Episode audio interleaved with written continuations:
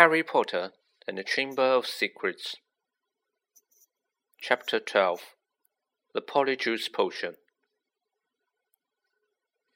They stepped off the stone staircase at the top, and Professor McGonagall rapped on the door. It opened silently, and they entered. Professor McGonagall told Harry to wait, and left him there alone. Harry looked around. One thing was certain of all the teachers' offices Harry had visited so far this year, Dumbledore's was by far the most interesting. If he hadn't been scared out of his wits that he was about to be thrown out of school, he would have been very pleased to have a chance to look around it. It was a large and beautiful circular room, full of funny little noises.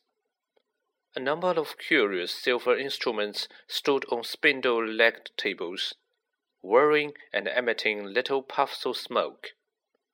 The walls were covered with portraits of old headmasters and headmistresses, all of whom were snoozing gently in their frames. There was also an enormous claw footed desk, and sitting on a shelf behind it, a shabby, tattered wizard's hat, the sorting hat. Harry hesitated. He cast a wary eye around the sleeping witches and wizards on the walls. Surely it couldn't hurt if he took the head down and tried it on again, just to see, just to make sure it had put him in the right house. He walked quietly around the desk, lifted the head from its shelf, and lowered it slowly onto his head. It was much too large and slipped down over his eyes, just as it had done the last time he had put it on. Harry stared at the black inside of the hat, waiting. Then a small voice said in his ear, Bee in your bonnet, Harry Potter? Uh, yes, Harry muttered. Uh, sorry to bother you. I wanted to ask. You've been wondering whether I put you in the right house? said the head smartly. Yes, you were particularly difficult to place, but. Harry's heart leaped. But I stand by what I said before. You would have done well in Slytherin. Harry's stomach plummeted. He grappled at the point of the hat and pulled it off. It hung limply in his hand, grubby and faded. Harry pushed it back onto his shelf, feeling sick. You're wrong, he said loud to the still and silent head. It didn't move. Harry backed away, watching it. Then a strange, gagging noise behind him made him wheel around. He wasn't alone after all. Standing on a golden perch behind the door was a decrepit looking bird, which resembled a half plucked turkey. Harry stared at, at it, and the bird looked balefully back, making his, its gagging noise again. Harry thought it looked very ill.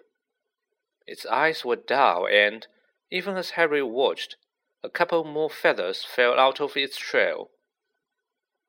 Harry was just thinking that all he needed was for Dumbledore's pet bird to die while he was alone in the office with it, when the bird burst into flames. Harry yelled in shock and backed away into the desk. He looked feverishly around in case there was a glass of water somewhere, but couldn't see one. The bird, meanwhile, had become a fireball. It gave one loud shriek and next second there was nothing but a smoldering pile of ash on the floor. The office door opened. Dumbledore came in, looking very sombre. Professor, Harry gasped. Your bird! I couldn't do anything. It just caught fire. To Harry's astonishment, Dumbledore smiled. About time, too, he said. He's been looking dreadful for days. I've been telling him to get a move on. He chuckled at the stunned look on Harry's face. Fawkes is a phoenix, Harry. Phoenixes burst into flame when it is time for them to die, and are reborn from the ashes. Watch him.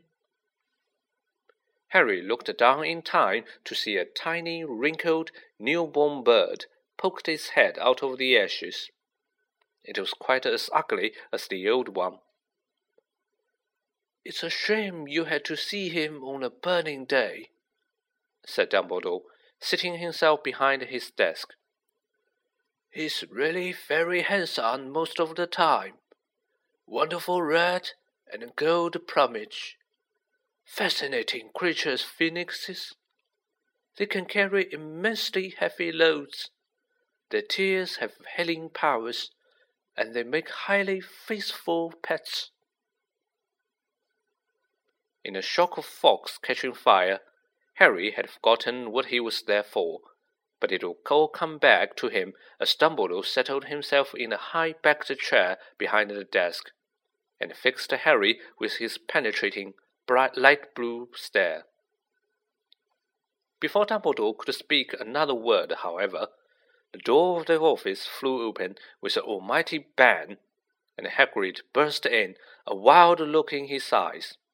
His balaclava perched on top of his shaggy black head, and the dead lustre still swinging from his hand. It was a Harry, Professor Dumbledore, said Hagrid urgently. I was talking to him seconds before that kid was found. He never had time, sir. Dumbledore tried to say something, but Hagrid went ranting on, waving the lustre around in his agitation, sending feathers everywhere. It can't have been him. I'll swear it in front of the Ministry of Magic if I have to. Hagrid, I. You've got the wrong boy, sir. I know Harry never. Hagrid, said Dumbledore loudly. I do not think that Harry attacked those people. Oh, said Hagrid, the lustre falling limply at his side. Right. Wait outside then, headmaster. Then he stomped out, looking embarrassed. You don't think it was me, Professor? Harry repeated hopefully, as Dumbledore brushed the lustre feathers off his desk.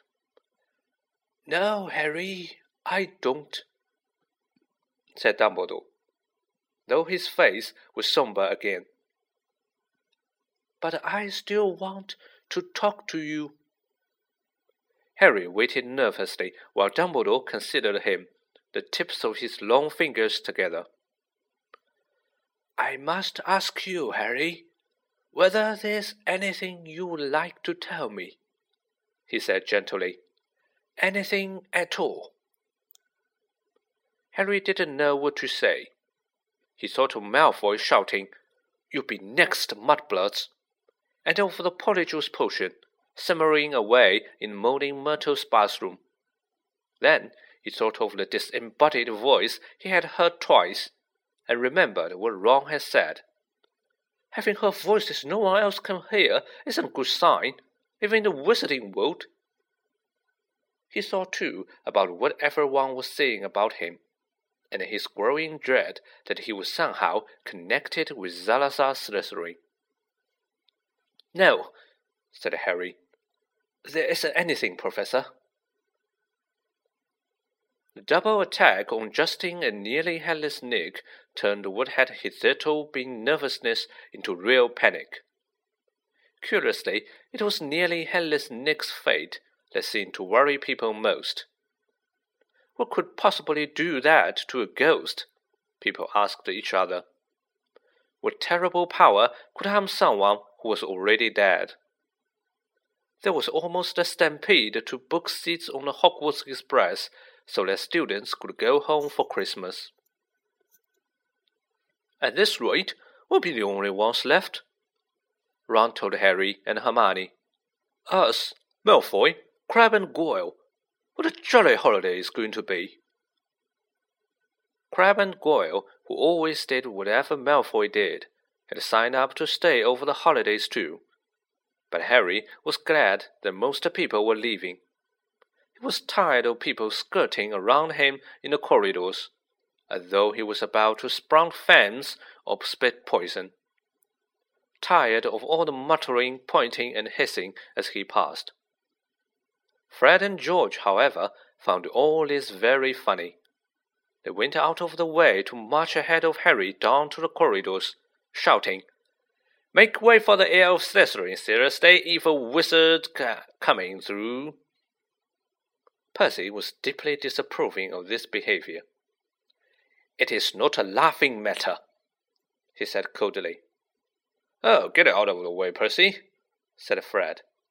Harry is in a hurry. Yeah, he's sneaking off to the Chamber of Secrets for a cup of tea with his friend servant, said George, chortling. Ginny didn't find it amusing either. Oh, don't!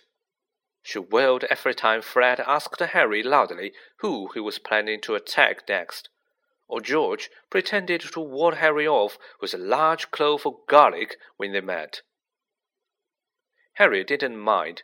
It made him feel better that Fred and George, at least, thought the idea of his being Slytherin's heir was quite ludicrous but their antics seemed to be aggravating Draco Malfoy, who looked increasingly sour each time he saw them at it. It's because he's bursting to say it's really him, said Ron knowingly. You know how he hits anyone beating him at anything, and you are getting all the credit for his dirty work. Not for long, said Hermione in a satisfied tone. The Polyjuice potion's nearly ready, We'll be getting the truth out of him any day now. At last, the turn ended, and the silence deep as the snow on the grounds descended on the castle. Harry found it peaceful rather than gloomy, and enjoyed the fact that he, Hermione, and Weasley had a run of Gryffindor Tower, which meant they could ex play Exploding Snap loudly without bothering anyone and practice drilling in private. Fred, George, and Ginny had chosen to stay at school rather than visit Bill in Egypt with Mom and Miss, uh, Mom and Dad. Percy, who disapproved of what he termed their childish behavior, didn't spend much time in the Gryffindor common room. He had already told them pompously that he was only staying over Christmas because it was his duty as a prefect to support the teachers during his troubled time. Christmas morning dawned, cold and white. Harry and Ron, the only ones left in the dormitory, were woken very early by Hermione, who burst in, fully dressed and carrying presents for them both. Wake up, she said loudly, pulling back the curtains at the window. Hermione, you're not supposed to be in here, said Ron, shutting his eyes against the light. Merry Christmas to you, too, said Hermione, throwing him his present. I've been up for nearly an hour, adding more lace wings to the potion. It's ready. Harry sat up, suddenly wide awake. Are you sure? Positive, said Hermione, shifting Scabbers the rat so that she could sit down on the end of his four poster. If we are going to do it, I say it should be tonight. At that moment, Hedwig swooped into the room, carrying a very small package in her beak. Hello, said Harry happily as she landed on his bed. Are you speaking to me again? She nibbled his ear in an affectionate sort of way, which was a far better present than the one which she had brought him, which turned out to be from the Dursleys. They had sent Harry a toothpick and a note telling him to find out whether he would be able to stay at Hogwarts for the summer holidays too. The rest of Harry's Christmas presents were far more satisfactory. Hagrid had sent him a large tin of treacle fudge, which Harry decided to soften by the fire before eating. Ron had given him a book called Flying with the Cannons, a book of interesting facts about his favorite Quidditch team. and Hermione had brought him a luxury eagle feather quill. Harry opened the last present to find a new pen knitted jumper from Mrs. Weasley, and a large plum cake. He put up her card with a fresh surge of guilt, thinking about Mr. Weasley's car, which hadn't seen since its crash with the Whomping Willow, and the bout of rule breaking he and Ron were planning next. Not one, not even someone dreading taking Polyjuice Potion later, could fail to enjoy Christmas dinner at Hogwarts. The great hall looked magnificent. Not only were there a dozen frost covered Christmas trees and thick streamers of holly and mistletoe crisscrossing the ceiling, but enchanted snow was falling, warm and dry, from the ceiling. Dumbledore led them in a few of his favorite carols. Hagrid booming more and more loudly with every goblet of eggnog he consumed. Percy who hadn't noticed that Fred had bewitched his prefect badge so that it now read Pinhead, kept asking them all what they were sniggering at. Harry didn't even care that Draco Malfoy was making loud, snide remarks about his new jumper from the Slytherin table. With a bit of luck, Malfoy would be getting his come-uppance in a few hours' time. Harry and Ron had barely finished their third helpings of Christmas pudding when Hermione ushered them out of the hall to finalize their plans for the evening. We still need a bit of the people you are changing into, said Hermione matter of factly, as though she was sending them to the supermarket for washing powder. And obviously, it'll be best if you can get something of Crabbe and Goyle's. They are Malfoy's best friends, he'll tell them anything. And we also need to make sure the real Crabbe and Goyle can't bust in on us while we are inter- interrogating him. I've got it all worked out, she went on smoothly, ignoring Harry and Ron's stupefied face. She helped up two plum chocolate cakes. I filled these with a simple sleeping draught. All you have to do is make sure Crabbe and Goyle find them. You know how greedy they are. They're bound to eat them. Once they are asleep, pull off a few of their hairs and hide them in a broom cupboard. Harry and Ron looked incredulously at each other. Hermione, I don't think that could go seriously wrong. But Hermione had a steely glint in her eye not unlike the one Professor McGonagall sometimes had. The potion will be useless without Crabbe and Goyle's hair, she said sternly. You do want to investigate Malfoy, don't you? Oh, all right, all right, said Harry. But what about you? Whose hair are you ripping out? I've already got mine, said Hermione brightly, pulling a tiny bottle out of her pocket and showing them the single hair inside it. Remember Millicent Bulstrode wrestling with me at the drilling club? She left this on my rose when she was trying to strangle me, and she's gone home for Christmas, so I'll just have to tell the Slytherins I've decided to come back. When Hermione had bustled off to check on the Polyjuice potion again, Ron turned to Harry with a doom laden expression. Have you ever heard of a plan where so many things could go wrong? But to Harry and Ron's utter amazement, stage one of the operation went just as smoothly as Hermione had said. They looked in the deserted entrance hall after Christmas tea, waiting for Crabbe and Goyle, who had remained alone at the Slytherin table shuffling down false helpings of trifle. Harry had perched the chocolate cake on the end of the banisters. When he spotted Crabbe and Goyle coming out of the great hall, Harry and Ron hid quickly behind a suit of armor next to the front door. How thick can you get? Ron whispered ecstatically as Crabbe gleefully pointed out the cakes to Goyle, and grabbed them. Grinning stupidly, they stuffed the cakes whole into their large mouths. For the moment, both of them chewed greedily, looks of triumph on their faces. Then, without the smallest change of expression, they both kneeled over backwards onto the floor. Much of the most difficult bit was hiding them in a cupboard across the hall. Once they were safely stowed amongst the buckets and mops, Harry yanked out of the couple of bristles that covered Goyle's forehead, and Ron pulled out several of Crabbe's hairs.